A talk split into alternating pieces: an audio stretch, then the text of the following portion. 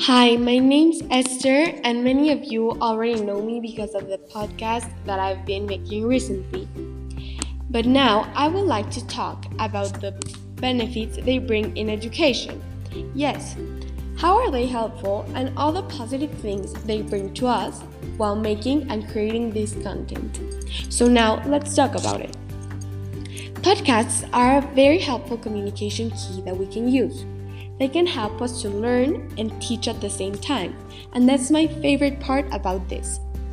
To create your own podcast, you need to learn a lot about a topic specifically.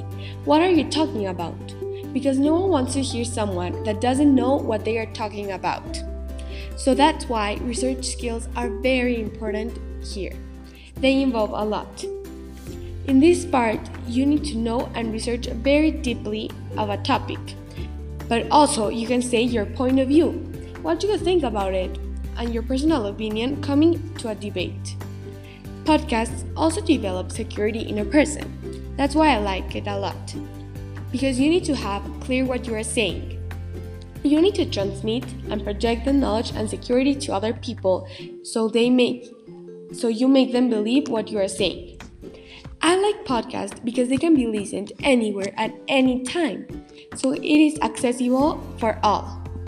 In my personal opinion, creating podcasts have helped me a lot to develop many skills, different ones. One of them is speaking skills, because it is very important to have correct ways to speak and a clear voice and intonation.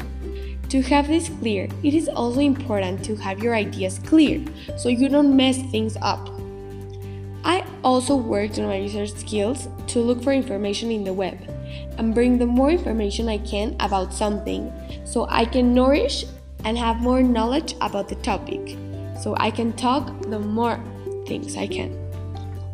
Here, you will learn to perform under pressure because you don't have a written script. You need to say your ideas and express yourself as you can. You will also learn how to share personal information to organize your ideas and be clear about something. Podcasting improves your teaching and learning practice. That's my favorite part about here because you can learn and transmit something. This offers opportunity for lecturers to easily broadcast engaging audio. They build self-confidence and you can hear them once again in repeat. They are personal and comfortable to make. That's also a thing and a point that I like a lot. I think that podcasts should be involved a lot in education because they help to teach and learn.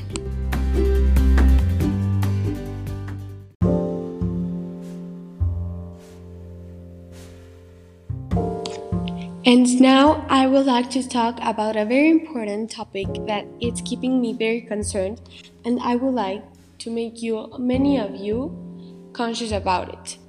This is cyberbullying. Well, I hope many of you know what bullying is, but if you don't know, I will explain it.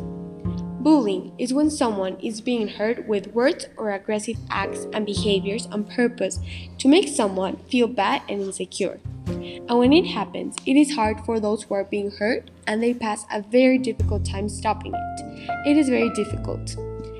It, ha- it can happen when many kids make fun of someone or when someone is having an aggressive behavior with a person. But now, I want to talk about cyberbullying. This is a very different type of bullying.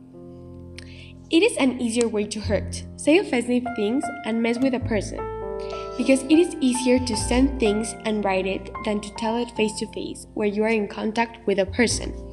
This occurs a lot, and it is a type of bullying difficult to stop because these people can create anonymous accounts where they can keep attacking the victim. They can have a lot of strategies for the victim. Cyberbullying leads to suicide and suicide attempts in many kids. The messages can be deleted and deleted several times, so that's why the victim must tell someone. But it is not easy for all of us. Cyberbullying happens very frequently, and it is very sad to see that it leads to hurting yourself and suicide attempts. I think that bullying should be not allowed in any place, and I think that the bully, no matter what, should have a consequence and the victim must receive help. For those who are victims, they must perform CBR. This means copy, block, and report. First, getting screenshots of all the things that are being told before the messages get deleted. Then, blocking on social media. And after that, reporting those messages to authorities and people that can help. Cyberbullying is misusing social media, and that's why it needs to be used with consciousness and carefully to prevent all of this. It is very important to contact someone that you trust, an authority, or someone that's older than you. I think that people bully because of many things, and this is because they think they have more power, and it is very sad to see these cases. They mess up with people that's in defense or have lower self esteem, and in some cases, it can be because the bully is mad with himself or because of jealousy. I think that if you're being bullied, it's very important to stand up. You need to try to stay calm. Tell them to stop and don't give the reaction they want to. Tell someone you trust. If it's an adult, better. If you don't know if you know someone that is being bullied, help. Don't join.